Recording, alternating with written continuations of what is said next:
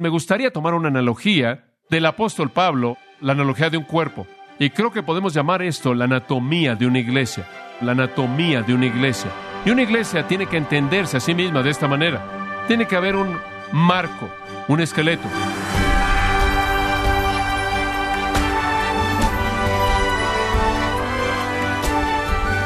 Le damos las gracias por acompañarnos a este su programa, gracias a vosotros, con el pastor John MacArthur.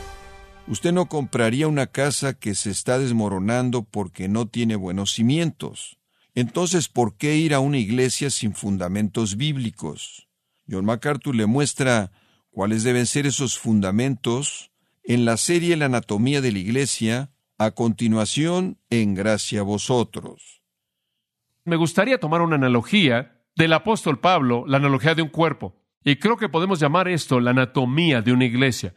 Pero creo que el cuerpo puede ser visto en cuatro características. Esto no es clínico, esto es simplemente para efectos de nuestra analogía. Huesos o esqueleto, sistemas internos, músculos y carne. Y una iglesia tiene que entenderse a sí misma de esta manera. Tiene que haber un marco, un esqueleto. Tienen que haber sistemas internos, a lo cual yo llamo el flujo de ciertas actitudes. Y después tiene que haber músculo, lo cual es ciertos tipos de funciones que hacemos y después se manifiesta en la forma de nuestro ministerio. Entonces, pasando esa metáfora paulina familiar conocida y tomándola, si puedo sacarla de su patrón bíblico, quiero hablar en primer lugar del esqueleto. Y creo que eso es de lo único que vamos a hablar en esta mañana, simplemente eso, el esqueleto.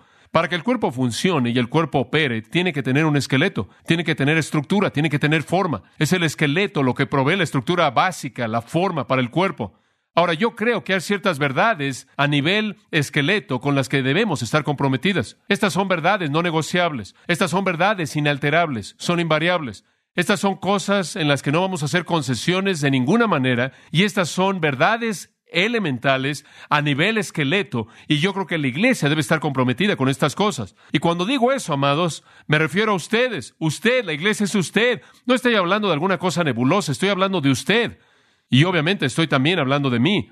Permítame explicarle lo que yo creo que son los asuntos no negociables a nivel esqueleto. En primer lugar, un alto concepto de Dios. Un alto concepto de Dios. Ahora, podría remontarme a todos los años al pasado y traer todo tipo de cosas que hemos tratado de enseñar acerca de esto, pero voy a estimular su memoria simplemente en algunas de estas cosas y voy a hablar de algunas cosas generales.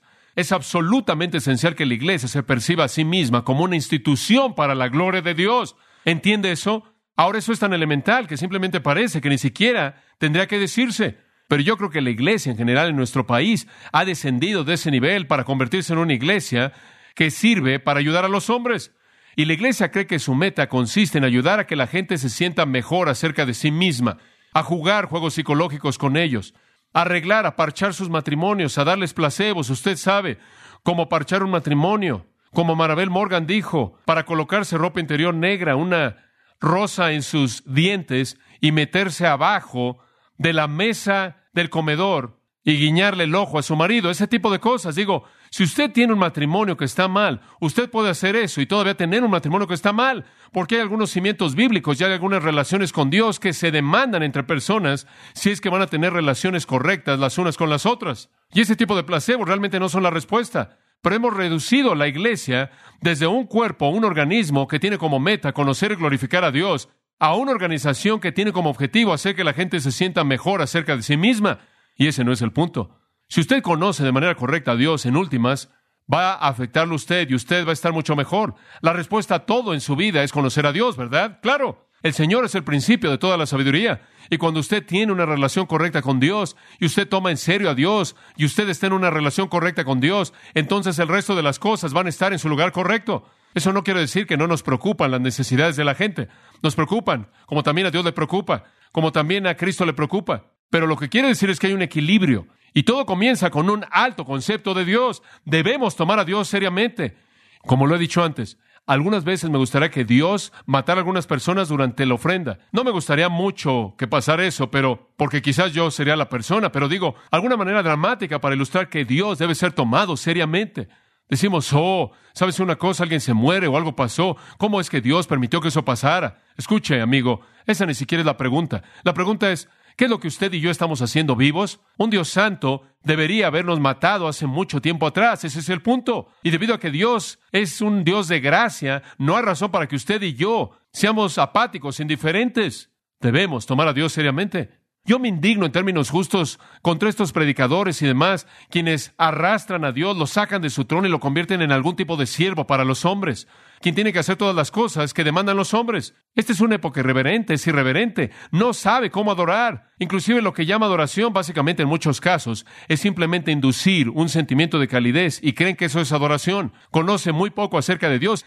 Somos demasiadas Martas y no hay suficientes Marías. Estamos ocupados sirviendo todo el tiempo y no sabemos lo que es postrarnos y lavar los pies de Jesús. No sabemos lo que es temblar ante la palabra de Dios. No sabemos lo que es tener una confrontación asombrosa con un Dios infinitamente santo que nos deja quebrantados por nuestra propia pecaminosidad y por lo tanto útiles para Él, para la gloria de Él. Queremos sentirnos bien acerca de nosotros mismos. Queremos sentirnos bien Queremos tener todo lo que necesitamos, que todos nuestros problemas sean resueltos y se nos vende una bolsa de psicología religiosa que se llama la iglesia. Escuche, realmente voy a dar un paso más hacia adelante y decir, podría profundizar y decir que usted puede tomar el 90% de todos los libros que se escriben en la actualidad y sepultarlos en el mar y no perderíamos nada, porque simplemente son una multitud de placebos que atacan a nivel superficial los problemas que no pueden resolver.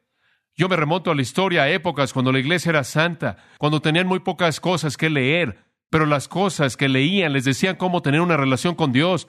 Tenemos millones de cosas que no parecen resolver el problema. Me sorprendió recientemente, me contaron en Moody, en la última conferencia de pastores, que hicieron una encuesta de los pastores y dijeron, ¿en qué área necesita más ayuda que cualquier otra en su vida? Y la respuesta fue la familia. Y yo dije, espera un momento, no puede ser. ¿Me quieres decir que con todas las cosas que están allá afuera todavía necesitas más cosas acerca de cómo ayudar a familias? No es eso. No es que usted necesita más material. Es que con todo lo que se ha dicho la gente no toma a Dios seriamente. Entonces no caminan según sus leyes y se meten en los problemas en los que están. Y entonces continuamos levantando a Dios. ¿Sabe una cosa? Santiago lo dice, acercaos a Dios en Santiago 4.8 y el que se acercará a vosotros. Ahora, ¿qué podría ser mejor que eso? ¿Le gustaría vivir su vida con Dios cerca de usted? ¿Le gustaría eso? Bueno, claro. Usted se acerca a Dios y Él se acercará a usted. Dice usted sí, pero cuando usted se acerca a Dios, hombre, es algo que me pone nervioso, claro. Esa es la razón por la que Él dice en la siguiente frase, pecadores, limpiad las manos. Entre más se acerca usted a Dios, más ve usted su pecado, ¿verdad? Humíllese a sí mismo. Lloren. Vuestra risa se convierte en tristeza y demás.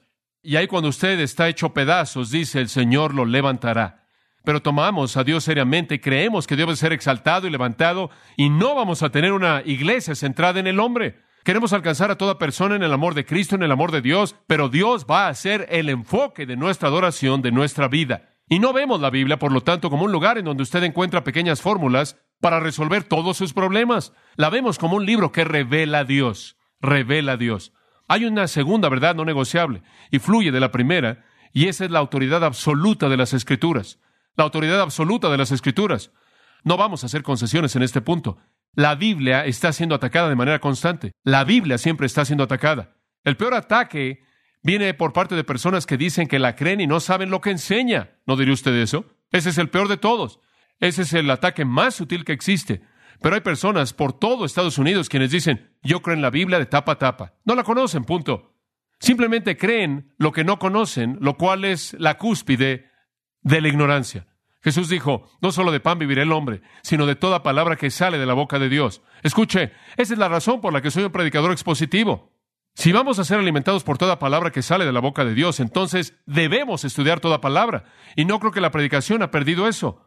Y ahora la predicación es todo tipo de cosas diferentes, no enseñar la palabra de Dios, y tenemos que regresar a eso. Y tenemos que mantenernos en donde estamos. Necesitamos enseñar, necesitamos enseñar toda palabra, toda palabra. Y si usted no tiene apetito por esto, no va a cambiar la manera en la que nosotros lo hacemos. Dice usted, bueno, yo sé, no necesitamos otro sermón. Nos gustaría tener comunión. Bueno, está bien. Espero que encuentre algo de comunión. Simplemente vamos a continuar dándole la palabra, simplemente vamos a continuar alimentándole la palabra, porque sabemos que eso lo hace crecer. La comunión es importante, todo eso es muy importante, pero no como reemplazo para la palabra de Dios. De hecho, si usted quiere conocer la verdad, yo encuentro que la comunión más dulce, más pura, la mejor y más gratificante siempre se encuentra en torno a las escrituras, siempre en torno a las escrituras. La prioridad absoluta de la palabra de Dios, ahí es donde está mi corazón. Espero que ahí esté también el suyo. Y le voy a decir una cosa, dice usted, bueno, ya conocemos tanto, se nos ha enseñado por tanto tiempo. Escuche, esa es la cúspide del orgullo, el decir eso. Digo, el proceso de descubrimiento nunca termina, nunca termina. Para mí no termina. Y lo he dicho en el pasado, el gran gozo de mi ministerio de predicación no es la predicación. La predicación es la parte de trabajo. El gozo está en la parte del descubrimiento. Entrar ahí y descubrir cosas que nunca antes había visto, nunca antes había conocido, nunca antes había entendido de manera plena. Y eso me pasa cada semana de mi vida. Ahora, esa es una aventura que nadie debe perder. Me acuerdo de un pastor, me dijo cuando estaba ahí en Michigan en una ocasión, y él dijo, bueno, él dijo, yo solo pastoreo dos años en un lugar y después me voy. Y yo le dije, ¿en serio? Él dijo, ¿lo has estado haciendo por mucho tiempo? Sí, yo estuve dos años aquí, dos años aquí, dos años aquí, dos años aquí, dos años aquí. Y yo le pregunté por qué. Él dijo, tengo 52 sermones, los predico dos veces y me voy.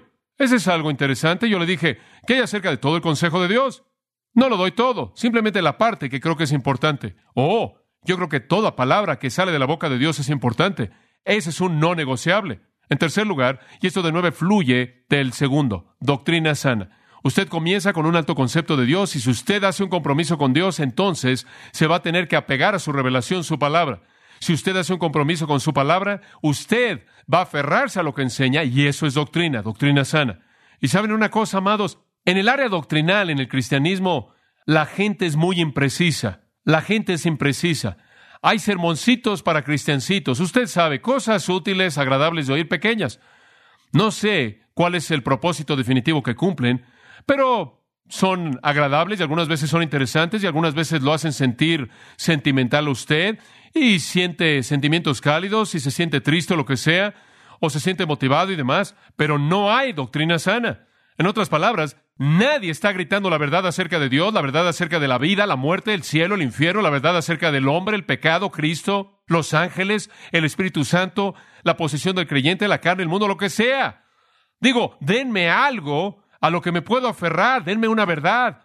Esa es la razón por la que siempre hemos hablado de principalizar el texto. Usted toma un texto, usted descubre lo que significa y usted descubre lo que dice y después vea lo que significa. Usted extrae del mismo una verdad divina y usted establece esa verdad en las mentes de las personas al repetir esa verdad en diez maneras diferentes. En caso de que usted no sabe, eso es lo que yo hago cuando predico. Lo llevo a lo largo del pasaje, extraigo una verdad divina y le hablo a usted de esa verdad en diez maneras diferentes. A partir de este pasaje, ese pasaje que se compara con este y este pasaje con el otro pasaje y demás, hasta que en su mente hay una verdad, una verdad sólida. Entendí eso cuando fui joven, porque mi padre me dio una Biblia cuando salí de preparatoria.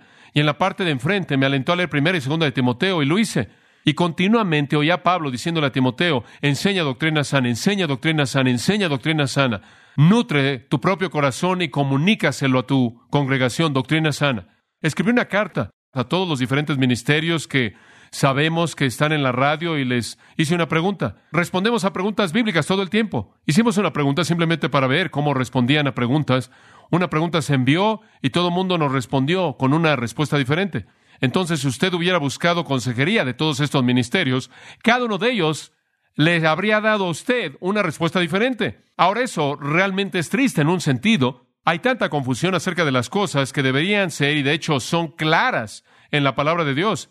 Estamos comprometidos con extraer algunas conclusiones bíblicas. Me acuerdo cuando estudiamos el libro de Efesios a principios del ministerio aquí y establecimos la posición del creyente en Cristo, lo cual fue parte del cimiento de esta iglesia.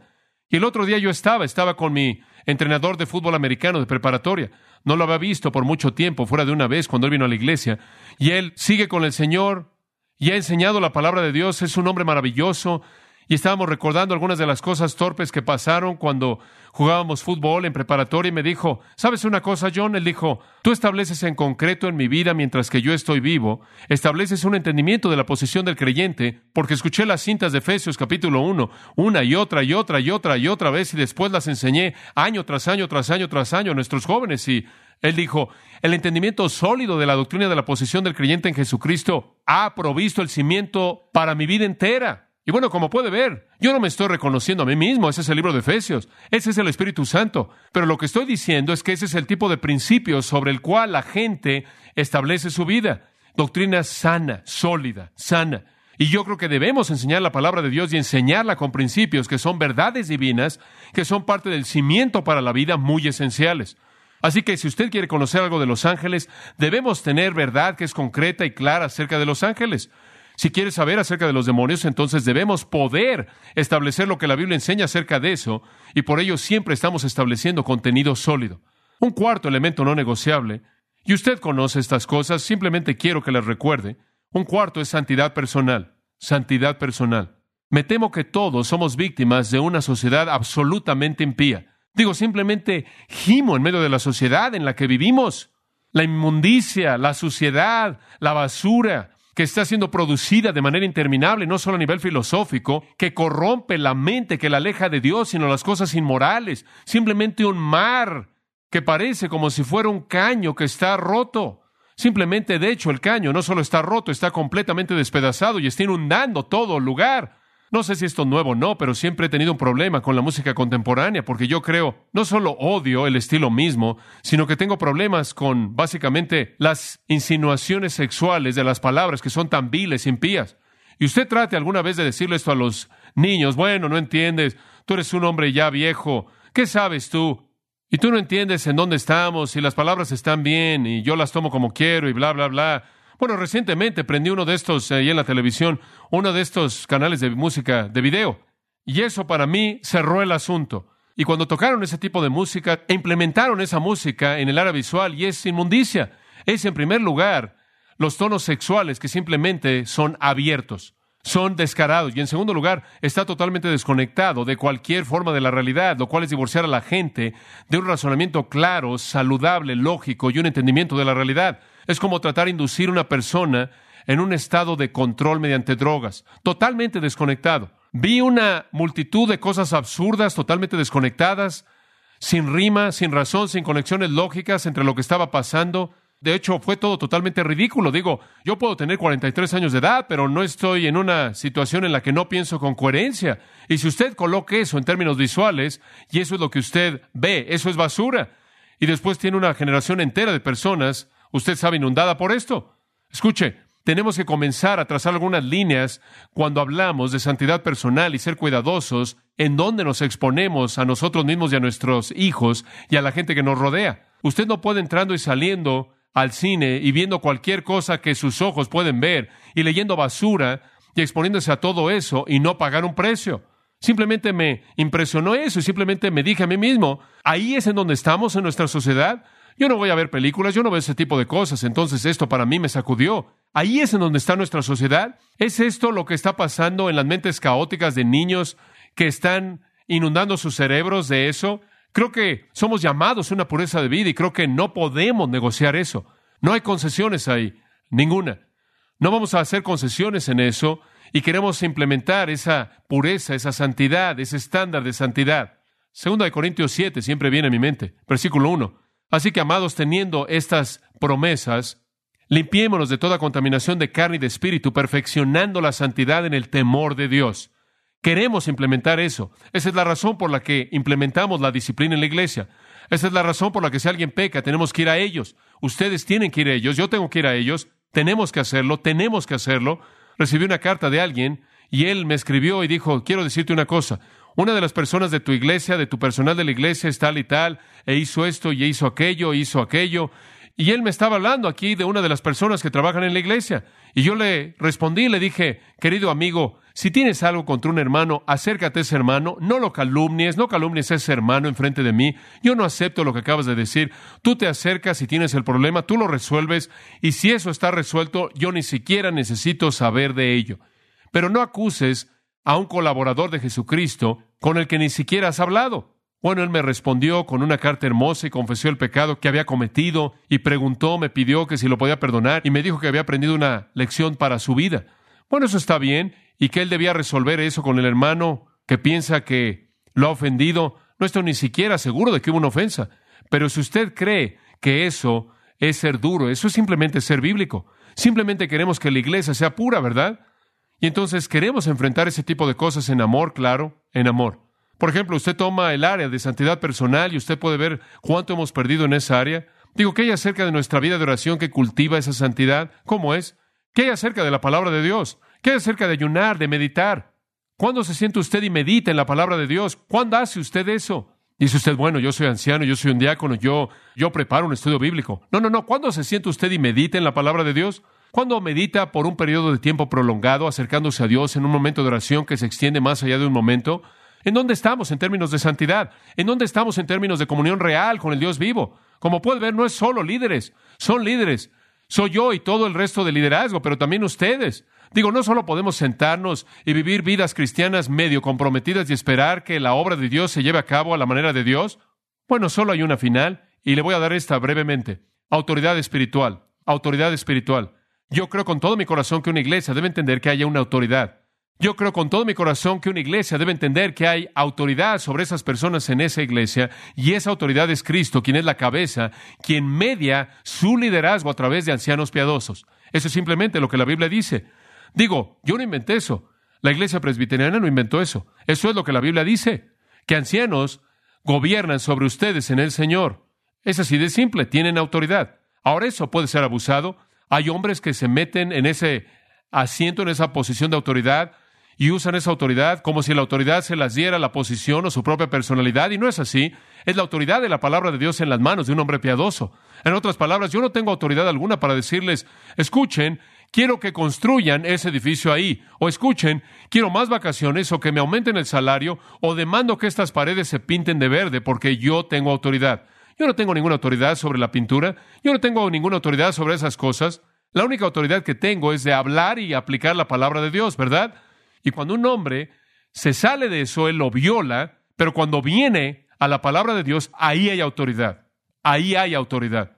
Hombre, algunas personas están paranoicas por esto. Un hombre me dio un proyecto de 25 páginas y él dijo, creo que te va a interesar leer esto. Me dio este, proyecto de 25 páginas y el título era La herejía del macarturismo. Y ni siquiera estaba hablando del general, la herejía del macarturismo. Y entonces quería ver cómo era yo un hereje y entonces comencé. En primer lugar, cuidado con John MacArthur, porque a nivel superficial él parece ser un buen hombre. Pero aquí están los hechos. Uno, él es antievangelismo. Dos, él es antimisiones. Y después de unas diez cosas, la última era, él cree en ancianos. Eso es lo más letal de todo. ¿Se da cuenta? Como si yo hubiera inventado a los ancianos como un hereje. La realidad del asunto es que algunas personas simplemente no quieren estar bajo autoridad espiritual.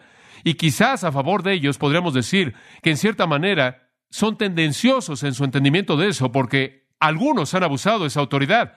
Pero la iglesia debe entender, amados, que Dios le ha dado a la iglesia hombres piadosos que tienen la autoridad de representar a Jesucristo mediante el ejemplo y precepto en esa iglesia. Y la iglesia, de manera amorosa, debe someterse a su liderazgo y no van a ser perfectos, no van a ser perfectos. Escuche, oramos constantemente de que seamos lo más cercanos a eso que podamos, pero sabemos que va a haber fallas. Alguien dijo, la única diferencia con los cristianos en su ejército es que le disparan a sus heridos, apuntando o queriendo decir que cuando alguien hace algo mal en el cuerpo cristiano, algunas veces son atacados de manera más bien cruel. No está mal hacer algo malo. Esto es, está mal hacer algo malo, pero en últimas no es un desastre hacer algo malo cuando usted lo confiesa y sigue adelante.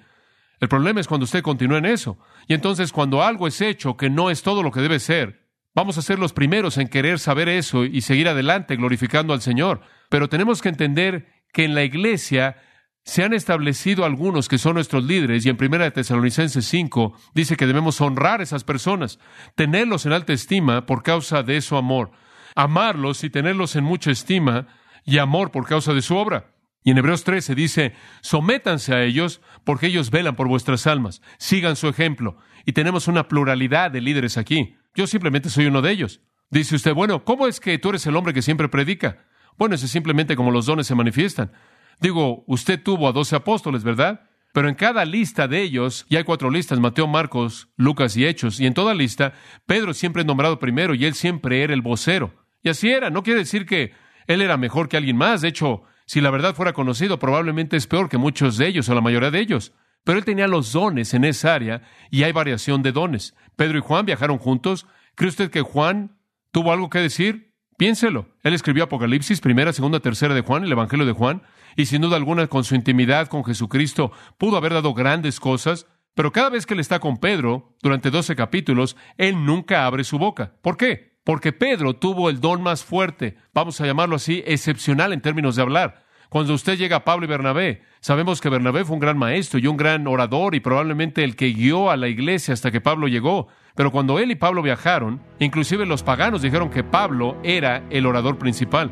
Entonces hay variaciones en los dones, pero en la totalidad hay una igualdad de autoridad espiritual y liderazgo dado a aquellos que la Biblia llama ancianos o pastores supervisores.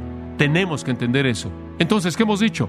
Si la iglesia va a ser el cuerpo de Cristo, tiene que tener la estructura correcta, tiene que tener un alto concepto de Dios y esa debe ser su búsqueda, conocerlo, conocerlo, conocerlo. Y al buscar conocerlo debe tener un alto concepto de las escrituras, porque ese es el lugar, el único lugar en donde Él puede ser conocido. Y entonces vamos a tener ese alto concepto de las escrituras y vamos a estar comprometidos con la claridad doctrinal, la doctrina sana, la santidad personal y vamos a someter nuestras almas al cuidado de aquellos que están sobre nosotros, que cuidan de nosotros en el Señor en autoridad espiritual?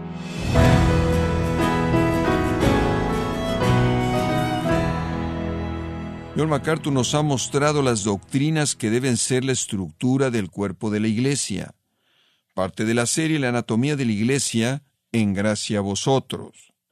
Estimado oyente, nos complace anunciar la Conferencia Expositores 2019, que se llevará a cabo los días viernes 27 y sábado 28 de septiembre en Los Ángeles, California. En esta ocasión el tema será Proclamando el Evangelio verdadero. Grace Community Church ha diseñado esta conferencia anual para fortalecer a la iglesia local a través de la capacitación de sus líderes. El pastor John MacArthur y Paul Washer serán dos de los predicadores principales de esta conferencia Expositores 2019. Para mayor información e inscripciones de la conferencia Expositores 2019, visite conferenciaexpositores.org. Repito, conferenciaexpositores.org. Si tiene alguna pregunta o desea conocer más de nuestro ministerio, como son todos los libros del pastor John MacArthur en español, o los sermones en CD que también usted puede adquirir, escríbanos y por favor mencione la estación de radio por medio de la cual usted nos escucha en gracia a vosotros. Es importante conocer no solo el país y ciudad de donde usted nos escucha, sino también la radio. Para quienes contactan nuestro ministerio por primera vez, pueden solicitar una copia del mensaje de promoción sin costo alguno, un mensaje por oyente únicamente. Si usted vive en los Estados Unidos o Puerto Rico, escríbanos a Gracia Vosotros, P.O. Box 4000, Panorama City, California 91412. O puede escribirnos a través del siguiente correo electrónico radio arroba Bueno, en nombre del pastor John MacArthur y nuestro editor Rodrigo Ávila y del personal de este organismo, le damos las gracias por su tiempo y sintonía, invitándole a que nos acompañe en la próxima edición y juntos continuar desatando la verdad de Dios un versículo a la vez, aquí en Gracia a Vosotros.